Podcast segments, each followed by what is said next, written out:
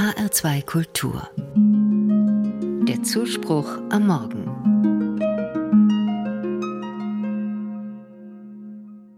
Das ist purer Luxus. Fast beiläufig sagt das mein siebenjähriger Sohn Linus beim Mittagessen. Wir sind auf einer Vater-Kind-Freizeit, organisiert vom Evangelischen Jugendwerk. Mit anderen Vätern und ihren Kindern sitzen wir in einem großen Speisesaal. Fast 50 Leute. Naja, denke ich, was meint Linus? Das ist doch kein Luxusmenü. Ein einfaches Essen, Nudeln mit Tomatensoße. Und wir schlafen hier mit einer anderen Familie in einem Zimmer. Zweckmäßig eingerichtet, im Freizeitheim außerhalb von Frankfurt. Kein Luxusurlaub. Purer Luxus? Wie kommt mein Sohn darauf? Luxus, so sagt der Duden, ist ein kostspieliger, verschwenderischer, den normalen Rahmen übersteigender Aufwand. Mehr als nötig. Nur zum Vergnügen da. Prachtvoll. Dicke Autos, Uhren, Häuser zum Beispiel. Besitz eben, den ich verschämt oder ganz ohne Schamgefühl anderen zeigen kann, um mich von der Masse abzuheben. Doch was Luxus bedeutet, das ändert sich gerade in unserer Gesellschaft. Viele Menschen der jungen Generation bestimmen gerade neu, was Luxus ist.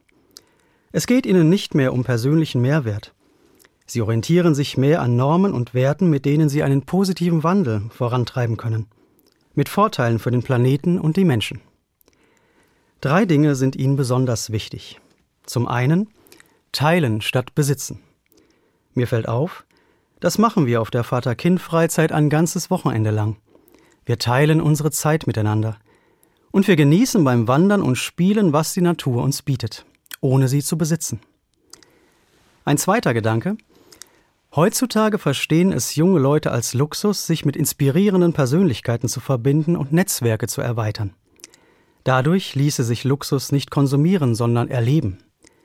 Genau das passiert bei unserer Freizeit. Wir lernen nette Leute kennen und tauschen Kontaktdaten. Wir erleben Gemeinschaft. Und zum Dritten, Luxus heißt, Körper, Seele und Geist sollen im Einklang miteinander sein. Ja, so eine Auszeit vom Alltag tut gut.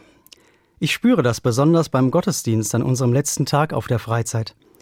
Den bereiten alle zusammen vor. Kinder und Väter hören Geschichten aus der Bibel und singen und beten gemeinsam. Da schwingen Körper, Seele und Geist zusammen. Wenn ich länger darüber nachdenke, verstehe ich, mein Sohn hat recht gehabt.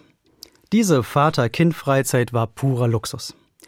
Vielleicht hat er all das gemeint, was viele junge Menschen heute unter Luxus verstehen. Teilen, Gemeinschaft, Körper, Seele, Geist in Einklang bringen. Das haben wir an diesem Wochenende gehabt. Vielleicht gelingt es uns, mehr davon in unseren Alltag zu bringen. Solch ein Luxus ist nicht teuer, doch unendlich wertvoll.